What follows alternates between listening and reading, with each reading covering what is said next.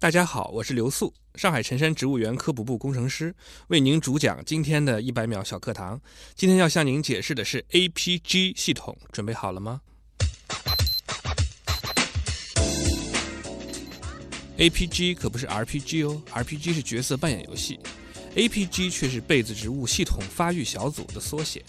二十世纪中期以来，植物分类学界对植物分类的方法有各种各样的看法，提出了各种各样的分类系统。导致很多植物在不同的系统中分属不同的科、不同的属，这不仅给科学研究带来了麻烦，也让植物爱好者无所适从。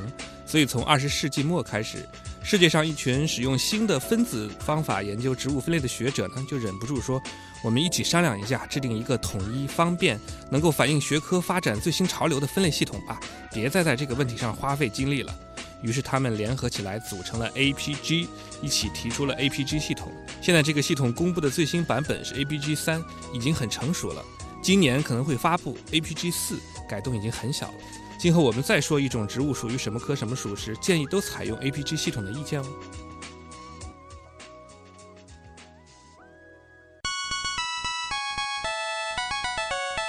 节目准备好了吗？正在将内容进行智能排列。嘉宾的情况呢？正在为您检索嘉宾的特殊喜好。不用那么详细吧？正在为您安装幽默插件。吐槽吗？正在为您更换全部文字素材。正在删除您的幽默基因，已将节目专业程度调低到百分之三十五。好了好了，马上开始节目吧。正在为您开启极客秀。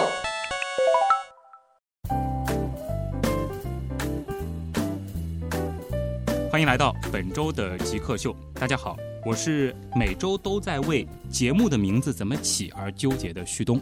大家好，我是每周都在为植物的名字怎么起而纠结的刘素。今天我们的主题其实很有意思啊！大家如果说看我们这期节目的名字，应该会想，好像又是一期聊和植物有关话题的节目。但其实我们仔细去参透当中的玄机，就会发现，其实我们聊的是跟植物有关，但其实也会跟文化有关，因为。今天做客我们节目的嘉宾是来自上海辰山植物园的一位呃科普部的工程师，但他同时在做的事是给各种各样的植物起名字。欢迎刘素。好的，各位听众朋友好。嗯，那我们首先先进入极速考场啊，我们先来了解一下刘素是一个怎样的人。极速考场。刘素，你是怎样定义极客的？呃，因为我曾经学过植物分类学，所以我也忍不住从一个分类的角度去研究这个问题。嗯，有一个跟极客比较接近的词叫 nerd，你们听说过吗？听过。N E R D nerd。对，我就在想极客跟 nerd 有什么区别呢？后来我觉得可能有这么一个区别，就是 nerd 呢，他是自己对科学技术很感兴趣，但是他是自己闷在家里玩。没有把这个东西展示出来，这个叫 nerd。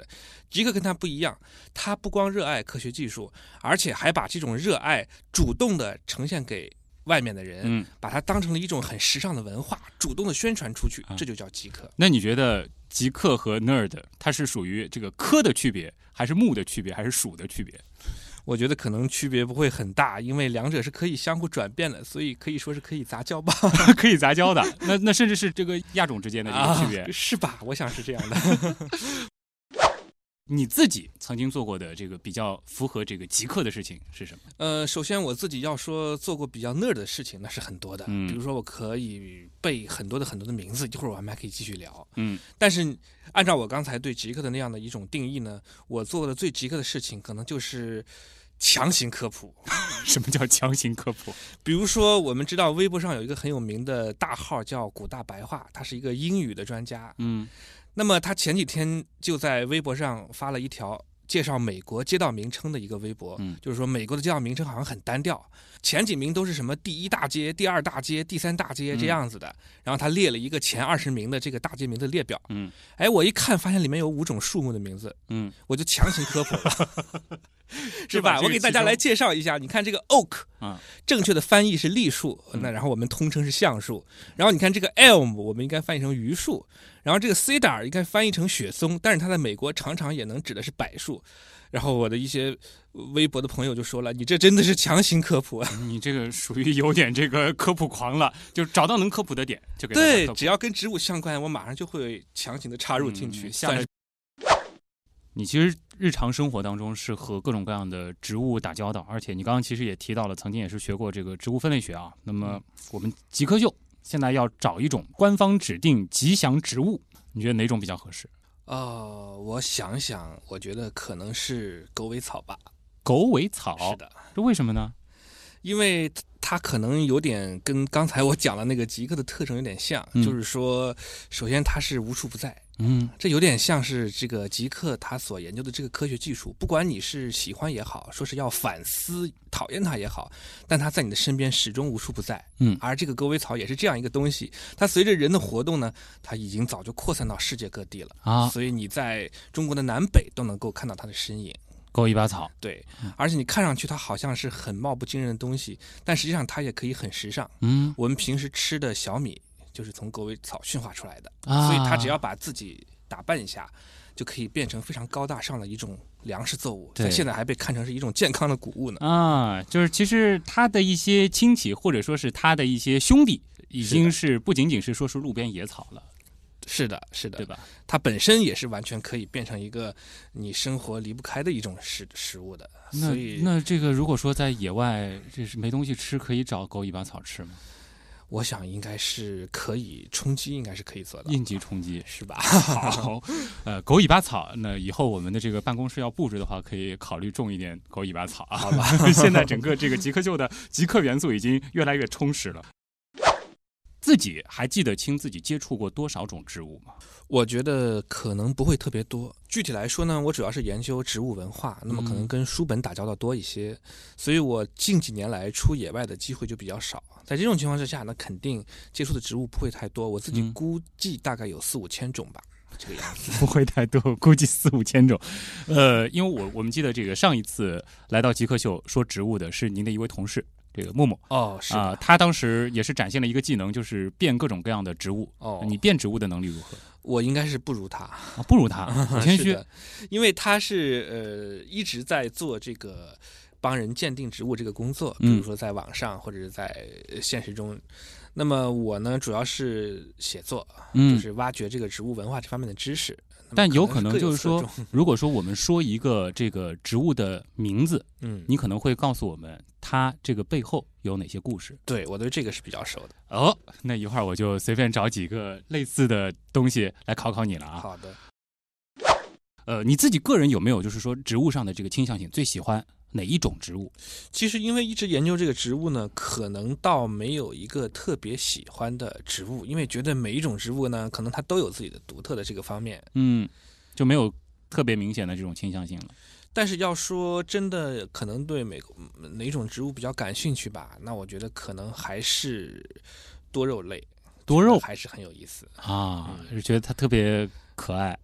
特别是很多这个多肉，它其实它们都是一家子，嗯比如说仙人仙人掌类，还有嗯南非的生石花，它们在植物学上都是属于同一个超目。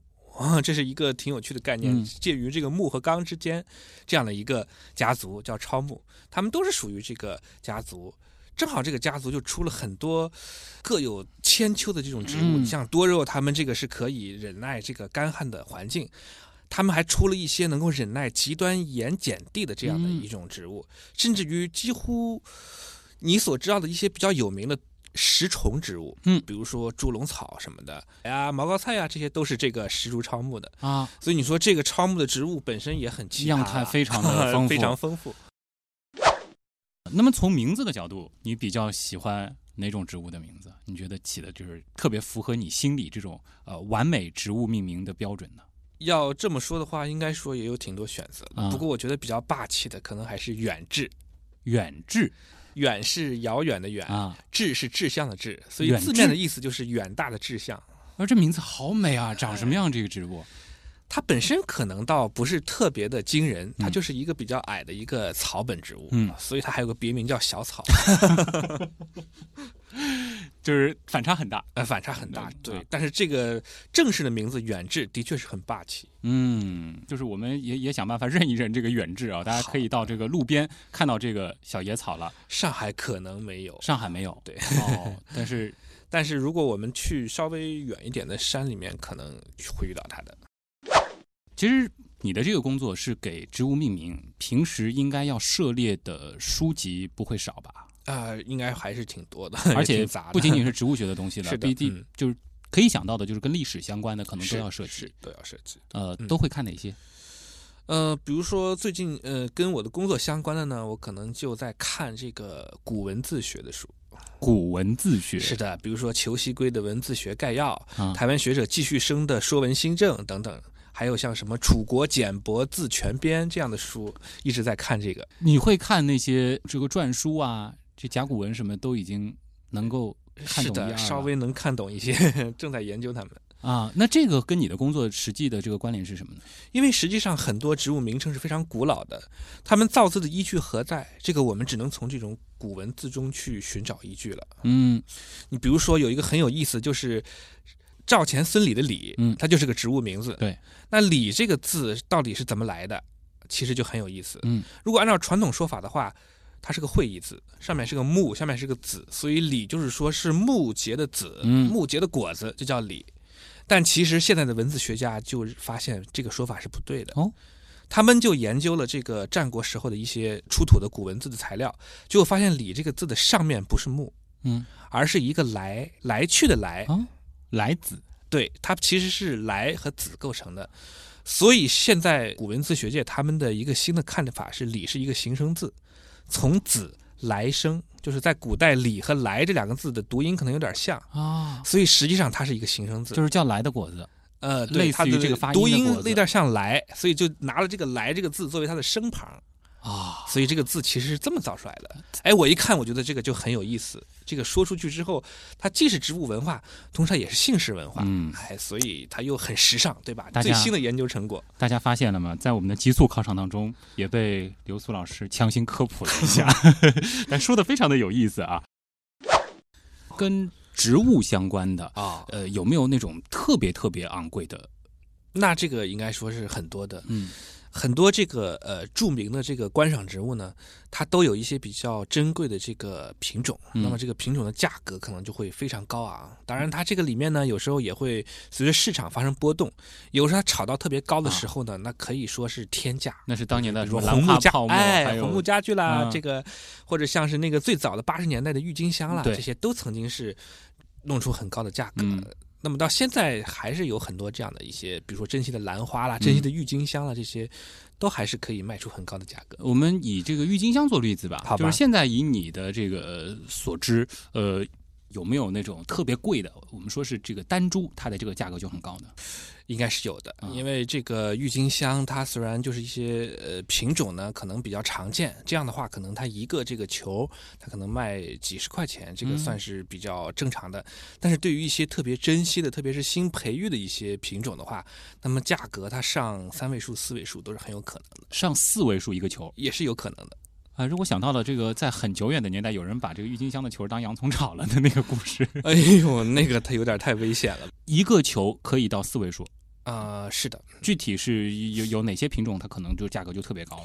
那比如说一三年的时候呢，那个彭丽媛女士她在访问荷兰的时候，就应邀给他们新培育的一个郁金香的品种起名叫国泰。国泰，哎，是的，它这个国泰正好又是一个中国在欧洲古代的一个别名，一个美称。嗯，所以他就拿这个来命名这个郁金香的品种叫国泰。然后我们上海辰山植物园呢，可能今年的过年的期间还会展出这个品种的郁金香。啊，那么我觉得这个可能就是应该就是非常昂贵的。这个一株是四位数及以上我觉得甚至于有可能会有价无市这样子。啊。好，大家应该猜到我下一个问题是什么？嗯，呃，刘苏老师，您一年的收入大约能够买几株国泰？我觉得如果咱们就按它这个四位数的这个价格来说话，我到年底我希望能够捧上一个二十盆、三十盆、五十盆一个可能是一个二十个左右的这样的一个盆送给我的爱人吧。啊，就是说，但是这是一个很大的这个付出了，对你的这个收入来说，嗯，是的，二十盆左右，好吧大家自己去算一算这个小学的这个加减乘除法啊，基本上能够有一个初步的概念了。最后一个问题，最近我们也问的比较多，而且嘉宾呢通常比较喜欢回答这个问题，嗯就是呃，假定你可以不考虑任何的附加条件，最想做什么事儿？那我还是希望能够呃，在全国甚至全世界跑一跑，做一个旅行家这样子。就是这个环游世界的这种梦想。因为毕竟全世界有很多这种珍稀的植物，嗯，从我内心出发，真的是很想去看一看。你是很想去看的。是的，是的。呃，而且可能加上这个全世界跑，再联系到你的学科背景，可能还更愿意是结合文化，结合，植物然后本身。写一写相关的一些东西，给大家介绍一些相关的知识。呃，一边跑的同时，还忍不住要强行科普嘛。是的，是的，嗯、到时候看你的游记，应该会挺有意思的。好。好嗯好，那么通过这样子的一个简短的极速考场，再加上刘苏老师的这个强行科普啊，大家应该已经对刘素是一个怎样的人，以及他在做什么样的事情有一个初步了解了。那么在访谈的部分呢，我们将和大家好好的来聊一聊植物命名那些事儿。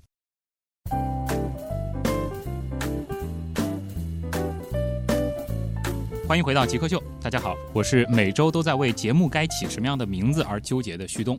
大家好，我是每周都在为植物的名字怎么起而纠结的刘素。啊，大家都在为起名字而纠结。我相信，在我们的收音机前，呃，为各种各样的名字怎么起而纠结的朋友应该不在少数啊。但是刘素他的所干的这个事情很有意思，是在给植物命名。其实有的朋友会在想，这个植物有什么好命名的呀？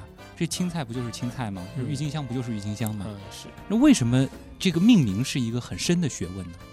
其实是这样，就是说这个植物的种类是很多的。嗯那么我们熟悉的这些植物呢，它都是中国已经有的。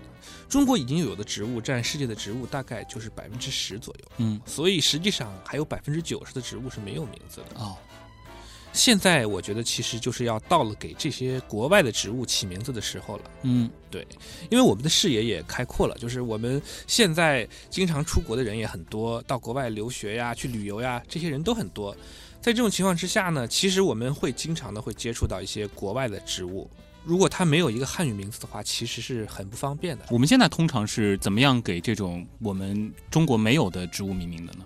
各种方法都有的，啊有纯音译的，然后有一些奸商呢，他可能就随便就起了个什么名字，啊，啊、这种情况都是有很多。就是起了那种特别高大上的云里雾里的东哎，西。是的，所以在这种情况之下呢，这个国外的植物的名字往往就比较混乱。嗯，当然，更多的是它压根儿就没名。哎，其实大家去这个，如果说百度一些这个植物的名字，应该会有这样的一个体验。通常会看到又叫什么，这个民间俗称什么，呃各种各样的这个名字。这个统一规范的名字，其实这个是挺讨厌的一件事儿，是吗？因为很多地方它会很多的名字同时在用，但是最后其实它应该有一个它专有的名字。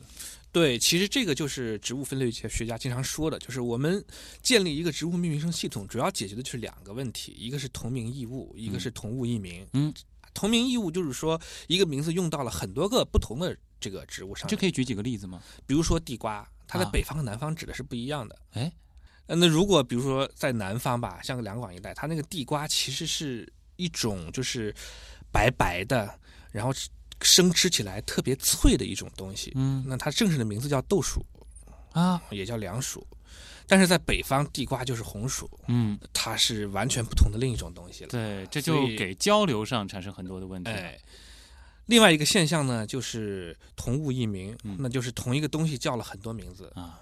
所以这这这个其这种例子就更多了。对，。能想到的最简单的什么土豆嘛。哎，是是，在上海叫哎洋洋山芋。芋，呃，类似的情况很多，所以说它就需要有一个统一规范的一个名称系统。啊。这个在国内的植物已经基本解决了，因为我们出过《中国植物志》这样大部头的著作，它把国内的植物名字大概都是做了一个规范，嗯，但是国外的植物它还没有人这么做过毕。竟还有百分之九十的哎植物是中国本土没有的。是的，所以在这种情况之下呢，这个工作现在来说，应该说还是挺急迫的。啊，那因为考虑到你自己的这个这个学科背景啊，你在零七年的时候是在北大拿了一个历史学的硕士，是的，呃，学的是中国历史还是世界历史？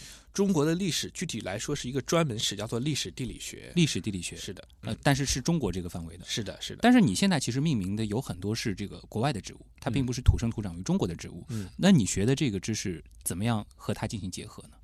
我觉得其实这个完全可以很好的结合的，嗯因为实际上我曾经研究过这个英语里面的植物名称，你会发现一个问题：当这个欧洲人他们漂洋过海到达新的世界的时候，他们也并没有完全按照这个当地的这个土著人的名称去称呼当地所有的植物。嗯实际上，对于当地的很多植物来说，他们是拿欧洲的传统文化中的一些东西去给它命名的。所以，实际上在给植物命名的时候，一个很常见的事情就是，我们还是用我们自己熟悉的文化、嗯熟悉的典故来去给一些异域的、以前不认识的植物命名。在这种情况之下，可能你对自己的文化比较熟悉要更重要一些。嗯，所以说还是得基于中国的文化哎去给外国的植物起名字，嗯而不是说弄一个什么罗密欧朱丽叶之类的特别洋的名字对，那样的话，其实很多人是不熟悉的，啊，是？吧？我们一般熟悉的这个国外的这个有名的典故，可能也就那些，嗯那可能用上几次就用完了。嗯，但是我们熟悉的自己的文化是很多的，所以拿自己的文化来给植物命名，其实是更游刃有余的。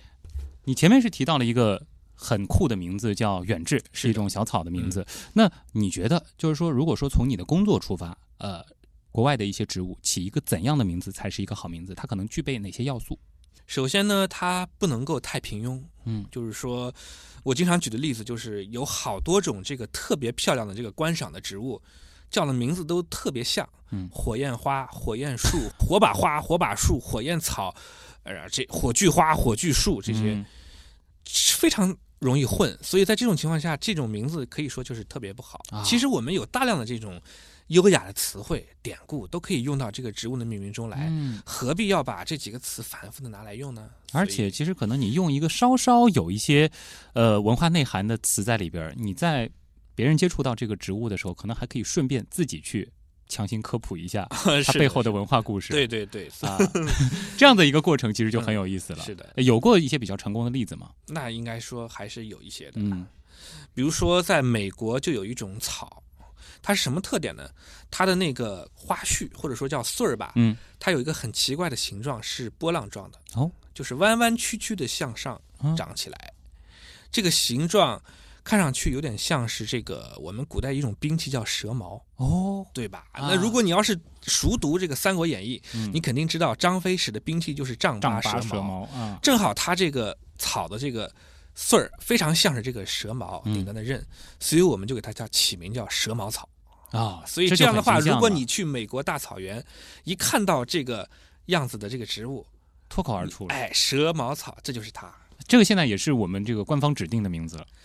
呃，应该说我们给植物起名呢是没有一个就是官方的权威的认定的，啊就是我们几个人呢自己在做这个事情，嗯然后我们自己会有一个自己的认定。嗯，这个草呢，现在就是说我们已经给它指定了这样的一个名字，算是嗯定下来了，算定下来了 是这样一个情况。啊。还有吗？这个例子？嗯，再比如说这个我朋友叫刘斌，嗯他跟我一起做这个事情，他就也是刚给美国的一个植物起名叫钩翼草，钩翼草。对，嗯这就是一个很文雅的一个名字，啊。什么意思呢？钩翼它在中国的文言里面有一个意思是带钩的小木桩，啊，正好这个草呢，它这个果实表面有很多小木桩状的凸起，嗯。这个凸起上面有很多很多的这个钩刺，它就是通过这个方式去勾住一些动物的皮毛，嗯，然后靠这些动物来给它传播果实和种子。啊，所以根据它这个果实特征呢，刘斌给它起名叫钩翼草，所以说，但他其实还不只只是用了一个文言的词，也是因为这个西汉的时候有一个著名的人物叫钩弋夫人，是吧？这个如果你看一些这个电视剧的话，你会看到就是反映这个的。所以其实他在我们老百姓的这个 这个视野中呢，也是有一定知名度的。啊所以他就是借这个人的名字给这个草命了名。哇，所以说要找到一个好名字，你得从它的这个意象、这个植物的这个外观，还包括它的一些这个可能是化学属性等等综合考虑。一方面呢，要让这个名字的确是在描述它的某一个确确实实的特征，嗯，然后呢，你最好是能把它跟我们这个古典的文化搭起来，这是最理想的名字呃。不过要干这件事儿，的确是需要有一个跨学科的背景。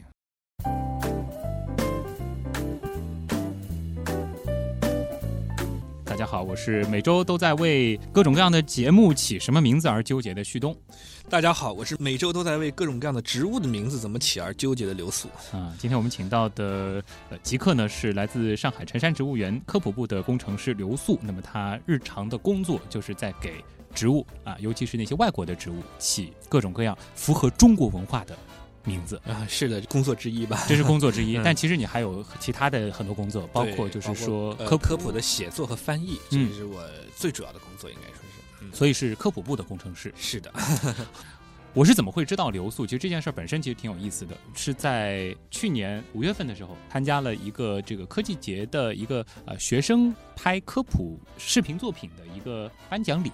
那个时候呢，我看到了其中的一部作品，那个作品呢就是拍流速本人。哦，是的，是的。然后那个作品当中呢，我印象就特别深，就是虽然说是拍他，感觉是和植物相关，但事实上其实拍他的很多是在说他的这个记忆能力，哦然后是从记忆能力作为了一个引子，引到了他所做的给植物起名的这件事儿上。嗯，有一个细节我到现在印象还很深，就是说你当时坐这个北京的地铁，然后坐某一号线，坐完之后呢，就把地铁的每一站的站名给记住了，嗯，差不多。真的是这样子。嗯，是的，嗯，你是这个从小就在记忆方面天赋异禀吗？呃，也许可以这么说吧。啊，这个事情其实我当时有一个疑问啊，是你嗯就做了第一次这个地铁之后你就记住了，还是说反反复复坐之后这个无聊中把它记下来的？应该说都有吧。啊就是说坐地铁的时候肯定是有一点无聊的。嗯，那么这个时候你去留意那个名字的时候，那可能顺便呃很自然就把它都记下来了。顺便很自然，没有什么诀窍吗？这个记忆方法？呃，我觉得其实我从小呢，可能的确是有这样一方面的一些能力。比如说我小时候其实是呃坐火车，呃从那个河北到这个我的老家山西，嗯呃也是坐了一趟，就把这个沿途的这个车站的名字都记下来了。嗯 现在可能还记得。然后后来到了那个初中的时候，我对化学特别感兴趣，嗯所以我就把这个所有的元素的名字都背下来了。嗯啊，那这个一直都很熟。一百多个全背的出来，哎，是的。然后然再往再往后呢，这个我就考到了北京大学的化学与分子工程学院，嗯。所以我就本科是学化学的。但是后来我发现我可能不太适合学化学，嗯。因为我可能做实验的能力不是特别强，所以当时在考研的时候呢，我就选择了这个历史地理学。所以你的这个本科和研究生差别巨大，是的，你是是一个从这个非常地道的理工科专业理科专业跳到了非常纯粹的，而且是北大的历史系。的对这样的一个文科的专业，学的历史地理学。那为什么会选择这个历史地理学专业呢？也是因为我能够当时把这个全国两千多个县名背下来。两千多个县，哎，是的，你是精确到县的，对，就是到这一集。而且能知道它在什么位置。是的，是的。那考虑到你的这个历史学的背景，基本上大概知道这些县它是名字是怎么来的。那有些应该是知道的，当然这个因为我没有做过专门的研究，所以也没有完全去呃穷尽这个来历，但是很多还是可以说一说的。你这脑袋里装了多少这个非常有意思的名词呀？我就是真的是对这个很感兴趣，就很喜欢背各种各样的名字。对，然后到了这个呃考博士的时候呢，最后我又到这个中科院的植物研究所，然后来这边之后，很自然的又开始去研究植物的名字。呃，想到了上一次有你这样子的这个本科、硕士加博士这个背景的，就是在不同的专业中不断的跨的，还是这个气象台的那个乌瑞老师。哦呃，也是一个跟你有相似背景的，但他好像还这个相对的是在理科当中发展。你是先从理科到了文科，而且是最理的到最文的，然后又从这个文的回到了一个植物方面。当然，我现在应该说是既做文科也做理科吧，就是嗯我无论是植物科普写作也好，还是植物名称研究也好，应该说是把两者都结合在一起了。那你是觉得天天跟各种各样的名字打交道，就会觉得很有意思？啊，是的，因为我觉得可能是利用了我的一个长处，当然，啊我觉得这个可能也是有些代价的，就是说我可能是一个超级的脸盲。脸盲，对，就是说我今天见到你的话，我可能明天我就忘了，再见到我就认不出来了，得要认很多很多次才行。我听说这可能是互补的，就是说如果你认脸特别强的话，你可能记名字、记单词能力会差一些。但反之，如果你是脸盲的话，可能你这方面就会 就会强一些，所以这两个东西是此消彼长的。嗯，这是你的等于说是一个特长了，或者说是一个自带属性了，嗯然后就带入到工作当中，那么可能用起来就相对会得心应手一些。是的，对。有这种异常的呃记忆能力，嗯那其实是不是说这个学一些这个语言啊，背一些单词之类的，可能会比较的快？呃，是的，比如说我最近就在学日语，其实我以前是学过的，但是没有学多久。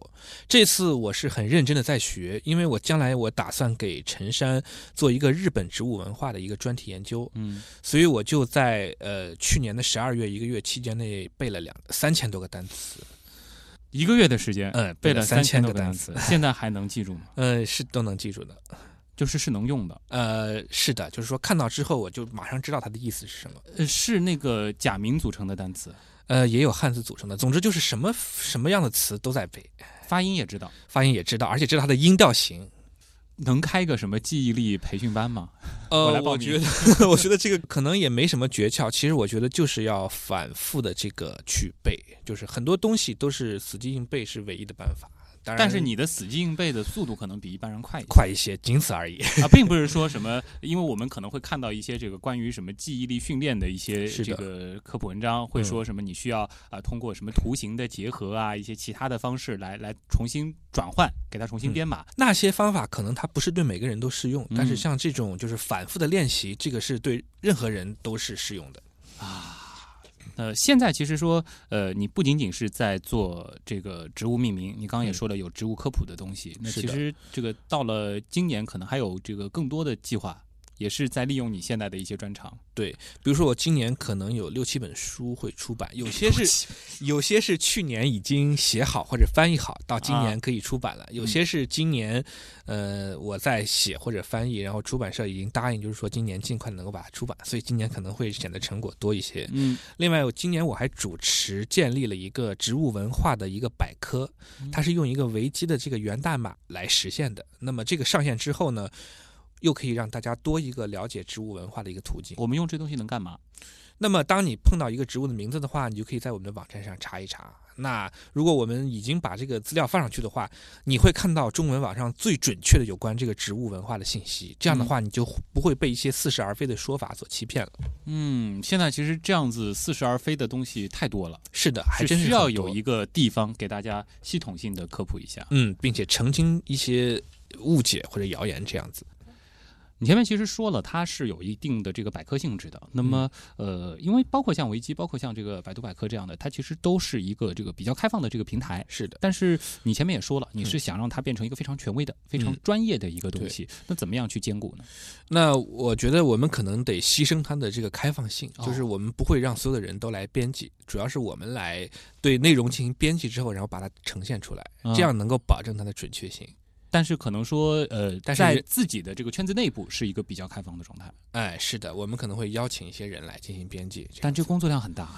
对，所以我们其实是有一些规划的，比如说近期的重点可能在于植物名称的由来，以及这个植物它所含的这个天然的化合物的一些成分和功能，嗯这个是我们这两年可能会重点编辑的方向。啊。好，那么大家有兴趣的话，也可以去呃关注一下这个多识植物文化百科。啊，是的啊这个是刘苏老师主持这个建立的一个这个网站啊，尤其是对这种奇奇怪怪的植物名字感兴趣的，嗯想要了解一些这个文科生更感兴趣的领域的，它历史文化方向的东西，寻找寻找啊。好，那么。我们接下来一点时间呢，要留给网友了。其实每次这个有跟植物相关的嘉宾来啊，网友的问题还是非常多的。哦，呃，尤其是近期还有一些既跟植物有关又跟历史有关的好问题。是吗？进入问题来了，你心目中谁是 Jake 呢？比如说年轻时候的乔布斯，我就可以把它理解为一个 geek，然后做一些东西，然后非常拼啊。斯诺登，Facebook 那个叫什么来？Zuckerberg，王小川，扎克伯格。我记得那个苹果收纳了一个就是网络天才到他们公司的那人叫名字不记得了。乔布斯算吧。比尔盖茨，马化腾，有有个同学就是这个样子。我室友，他就是。呃，我觉得极客应该是身边的那些人，而不是一些很著名的人。欢迎回到极客秀，我是旭东。那么今天做客我们节目的嘉宾是上海辰山植物园科普部工程师刘素，那么他同时也在为各种各样的植物起名字。我们就进入问题来了，问题来了，问题来了，问题来了，第一个问题来自甜蜜米兰，他问了一个跟最近很火的一部电视剧有关的问题。他说：“呃，刘苏老师，不知道你有没有看《芈月传》啊？我追了这部剧，然后觉得里边有很多的东西跟食物有关哦啊、他就说，呃，像那个比较。早的那几集里边有一种叫蝎子草的植物，哦它到底是什么？呃，真的有那么强的毒性吗？还有一集是他们用了一种叫七叶一枝花的植物，嗯，治了杀人蜂的毒，这个真的有这样的情况吗？哦，是这样的问题是吧？呃，其实《芈月传》我倒是没有看过，嗯但是它里面提到很多植物的这个东西呢，我有耳闻啊。对，因为我们科普部呢是有同事在做这方面的这个呃科普的，嗯当然，所以我也就可能知道一些。嗯，其实你要严格的说的话，在战国时代可能还真不一定有这样的植物的名字，因为像蝎子草或者是七叶一枝花。它们在这个中国古籍里面出现的时间都相当晚，哦可能要到明清时代才会有这样的名字。所以你在战国的时候就提到这样两个名字呢，可能会有点奇怪。就是从植物命名的角度来说，对他们可能当时不叫这个名字。对，或者说他们最即使是知道有这个植物，它叫的名字就不是这个风格。哦，嗯这些植物它的确是在中国本土的。是的，中国呃的确是有这样的植物，而且他们还正好是这些植物的正名儿，就是中国植物志里面收录的以它作为统一规范的名字，就叫真是蝎蝎子草和七叶一枝花。嗯，哎，其实就是提到这个七叶一枝花那一集，我刚好是看了，因为我《芈月传》看的也不多，但是随便看了几集呢，我就对这个细节其实印象挺深的。哦，他好像中间提到了一个细节，说七叶一枝花在楚国叫什么名字，在秦国叫什么名字。这个在中国历史上其实也是一个比较常见的现象嘛。应该是的，就是一个植物，它可能在不同的地方叫不同的名字，这个情况是会有的。嗯比如说，呃，在战国时候还真有一个例子，就是一种树叫做楠楠木，嗯这个其实也是一个很名贵的一个木材。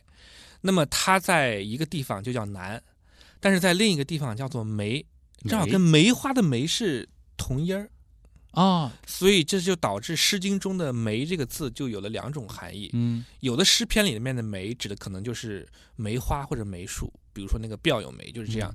但是还有的诗篇的梅，据后人考证其实是楠树。哇，对，所以这个事情还欢的话题。这个事情还真是有的，就啊是说的确会有这种情况。那其实大家如果说看到这个古籍当中，呃，写到的一些这个植物的名字，它有可能并不是我们现在所熟悉的那种植物，嗯，这种情况真的是很多的。好像还比较常见。是，比如说我最近也就发现紫荆这个植物，古代指的跟今天指的就不一样。紫荆，对，古代指的是什么呢？紫荆它古代指的应该是一种果实是圆球形的，成熟的时候是紫色的一种树，至少在唐代是这样。啊，对，当时唐代有一个《本草书》里面就说，这个紫荆呢又叫紫珠，那么它的果实就是那个样子的。啊但是今天我们说的紫荆，它的果实就是豆荚一样，嗯，就已经完全跟唐代的紫金就不是一回事儿了。啊，所以，如果大家写这个穿越小说的时候，一定要注意，唐代的紫金跟今天的是不一样的。啊，这个真的要要跟这个刘苏老师以后好好的再开一个这样的专题了，就是穿越指南 植物哎是篇，的对吧？啊、尤其是你你穿越回去了，你你得想一想，这个有些东西，你你跟当地人你还得正确交流啊，你不能用现代的名字去跟他说了。是啊，它的这个发展其实是很大的。嗯，它这个变化还是很有的一些。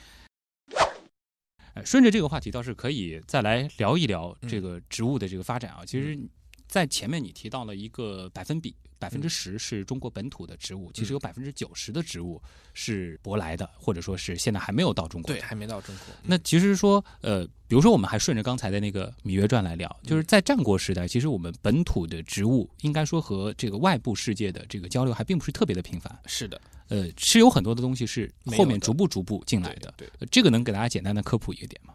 那这个可以说应该是呃你在穿越的时候一定要掌握的一些常识，嗯就是在战国的时候，其实很多东西都没有。嗯比如说，呃，西汉的时候，张骞通西域是吧？这是一个很重大的一个事件。他通了西域之后，其实才有一些我们今天熟悉的植物传进来，嗯比，如说，呃，葡萄、葡萄木须、大蒜、香菜啊，这些，其实都是在西汉之后才陆续传入的。那在战国的时候，当然肯定是没有的。嗯还有很多东西在更晚的时候才传过来，比如说唐代的时候才传入西瓜，所以你要在西汉吃西瓜是不可能的。嗯然后到明清的时候呢，一些美洲的作物才传过来，像什么呃西红柿啦、嗯土豆啦、玉米啦、南瓜啦，还有辣椒，嗯这些全部都是在明清时代才传入中国。对，那你就不用说战国了，你到唐代都没有。哎，我就想到了那个就是椒房店的那个椒，它是花椒的椒，哎就是不要想到那个辣椒的椒，，不是辣椒。啊。这个其实背后有很多可以挖的这种好玩的故事对，啊，而且实际上很很多人就发现，已经拍过的一些古装片里面有大量的这种穿帮镜头。嗯，像《三国演义》里面，曹操的军队居然就踏进了玉米地，显然是很 很大的是一个一个失误。啊，但，其实现在尤其是像刘苏老师这样的这个考据党越来越多之后，很多电视剧还挺难拍的啊。是的，我就注意到，其实《芈月传》它这个共进晚餐、共进餐的这个细节，对食物的特写，它尽量的在避免，估计就是怕这个餐桌上又出现了很多不该出现的东西啊。对，而且实际上那个时候的蔬菜真的是非常贫乏。嗯我们今天人过去之后，都会觉得可能会吃不下那会儿的饭。嗯，主食也不像现在那么的精致、是的，那个时候还没有那个面条，啊所以如果你是喜欢吃面的话，那么你到战国的时候，你会非常痛苦的。啊，就是连面条都没有，就只能吃那个，而且现在讲起来可能都是说粗粮类的这种东西啊、可能会多一些。啊，细粮都不太容易吃到，所以大家想一想啊，别想着这个回去再做一趟月儿当宣太后了啊。嗯，好，那么关于《芈月传》这个话题，其实要聊的是一整期节目的体量啊。嗯我们今天还是呃留点时间给其他的网友。问题来了，问题来了，问题来了，阿洛伊修斯他问的这个问题其实还挺这个学术范儿的啊。他说，就是说前面其实提到了一些这个植物史考据的一些东西，嗯呃，他说这个是不是和历史一样，它很难是给定论。我们在这个学术研究的时候，具体是怎么操作的？呃，应该说这个他的说法是有一定道理的，就是嗯说历史考证呢，它很多时候它是从已有的一些文献深入下去，然后通过一定的逻辑呢，然后去得出一个推测出来的一个结论。那么它到底是不是真的呢？其实呃，可能我们不能够百分百的确定。嗯，但是在这种情况之下呢，我们应该保证，就是说我的这个推论呢是有一定的这个依据的，我能够举出一些类似例子来支撑我现在要做的这个推论。嗯，这样的话就可以让它的这个说服力可能会强一些。嗯所以历史考证它虽然没有绝对的，但是我们能够看出来一个结论是好还是不好，是强还是不强。啊所以在这种情况之下呢，它还是有一定的学术规范的。在运用一些什么剃刀原则，可以去选择一个相对比较好的。当然，这个深入下去就挺多了。比如说，像有日本学者考证，就是说，牡丹呢，它其实在盛唐的时候才开始指我们今天观赏这种植物，在这之前，牡丹指的是另外一种植物。嗯这个其实就是一个颠覆了很多人印象的一种说法。嗯但是你看它的考证，其实觉得是非常有道理的。啊，这个其实就是这种历史考证它的魅力所在了。对，下面一个问题呢，来自于 Nico 啊，他问的这个可能是挺多女生或者说是这个每每到了情人节这种时候，这个男生也比较关心的问题啊，嗯。就是说植物啊，经常会有人说各种各样的花语，哦，呃，这个东西感觉和刘苏老师的这个专业有那么一些关系。嗯作为一个专业人士，你怎么看待花语这件事儿？我觉得花语其实是很重要的植物文化，哦它其实就是植物文化在这个大众文化中的一个很大的一个体现，所以我觉得花语是很值得研究的一个事情。嗯而且其实我也做过了一些初步的研究。哦，其实花语最早它是起源于十九世纪的英国。当时在这个维多利亚时代，花语是当时社会上挺有影响力的这么一个大众文化。但是它发展的历史并不是很长。对，不是很长。其实这也没什么，包括我们现在的一些感恩节啦、呃圣诞节的这些仪式，其实也就是十九世纪才有的，啊但是总给人一种好像已经很久的感觉。嗯，那么花语其实跟他们是同时代的，这么看来，其实它已经算是历史悠久了。呃，就你觉得这些话语还挺有道理的吗？那么他们其实很多情况下是体现了一种英国的文化，嗯而且有时候也体现了植物的文化。比如说有些花语呢，它跟这个植物自己的特点还是有一点类似之处的。嗯后来这个花语文化就传到了日本。那么日本人并没有完全照搬英国的花语文化，他根据自己本国的文化对花语进行了改造，所以就形成了很有特色的这个日式花语文化。啊，嗯那现在有中式话语文化吗？应该说还没有，嗯就是说我们现在没有人去特别系统的去研究过这个花语，嗯所以我们很多网络上的花语呢，可能是有点东拼西凑这种感觉。啊，那么可能它有些是来自于英国的，有些是来自于日本的，有些呢倒属于是我们自己特有的这种文化，但是你看上去好像也以为是来自国外的。嗯比如说这个鲁冰花，象征母爱，这个其实是一个非常典型的，是由我们中国人自己发明的一个花语啊。因为它最早是台湾的一个小说叫钟兆正写的一部长篇小说叫《鲁冰花》，里面第一次提出了这样的一个深沉的这个母爱的故事，所以从此这个鲁冰花有了母爱的这个含义。但它并不是日本的文化，也不是英国的文化，它就是我们。中国自己对本土的文化，所以实际上，如果我们要发展自己的花语的话，我们也可以结合我们传统文化，嗯，以及就是近现代的一些这些文艺作品里面新发掘的这种植物文化，来创造我们自己的一个系统。其实我觉得这是一个很有意思的工作。我想到了我。在去年情人节的时候，和别人开了一个玩笑，说可以送花椒，祝大家多子多福。是我们完全可以说，这就是我们古代的从《诗经》时代以来的华语啊。其实大家可以这样子理解花语这件事儿，它本身历史并不是特别的长，本身就是一个近现代发展出来的大众文化。是的，所以完全可以有更多的呃自己的。想法在里边对，所以我们可以一起来做这件事。嗯，不一定照本宣科啊，大家可以想一想，还有哪些这个比较奇葩的植物，有很好的寓意。是是。而且再加上现在其实有很多名字本身就非常好的植物，对，可以用作。哎，比如说我们前面说的远志啊，嗯，是，又多了一个花语 可以送孩子。嗯。下面一个问题，果香卡布奇诺，哎呦，这个问题太知乎了，在植物园工作是种怎样的体验？我觉得在植物园工作呢，其实有时候大家的想象呢，可能还真是真的。就是我们那边的环境真的特别好。哦，我自己的办公室是在一个三层小楼，看上去就跟别墅一样。那么屋前屋后全是树，全是花，所以这个环境真的是相当不错啊。有时候我经常就骑自行车从家骑到单位。然后就穿过一片树林，进入到我们的这个三层别墅小楼里面。我觉得这个感觉还是挺好的。而且整个植物园那么大的面积，是的，每天都会看到有辛勤的园丁呢在栽花，在料理这个花，甚至于还经常会有这个电视影电视剧的摄制组到我们这边取景。上一周还有这个叫《我是男神》，有这么一个电视剧来我们这边取景，嗯，非常的漂亮。就是非常的这个赏心悦目。哎，那么工作环境呢？我们说的这个不是说物理的环境，我们说的是这个软环境怎么样的？那我觉得就是我们辰山科普部，我觉得还是挺不错的，这个气氛非常融洽。就是我们这个里面主要的一些同事呢，跟我年龄差不多，然后我们一直都在。对植物文化有着很深的兴趣，然后一起来做这件事情的话，就觉得是有共同语言，然后能够形成一个很融洽的这样一个同事关系。所以，我觉得这个如果说植物园的这个硬件环境可能别的单位不一定具备的话。这个软环境其实是可以让大家参考一下的，就是要跟一些志同道合的人一起共同做一件事情，这个可能会让你觉得非常的爽。哎，其实我想象了一下，就是会不会是有一种就是植物版的生活大爆炸的感觉？哦，还真有这种感觉。嗯，你们聚在一起一般会会怎么玩呢？那有时候可能就会彼此调侃一下，当然这个调侃的过程中又体现出了这个极客的特点。嗯，就比如说我的同事莫海波，嗯，我们经常称他的昵称叫默默，嗯，然后叫的久了之后，我就发现一个问题，在日语里面“默默”这个词有两个意思，如果你前低后高，某某就是一种植物，就是桃。我说以后桃花就作为你的这个幸运花吧。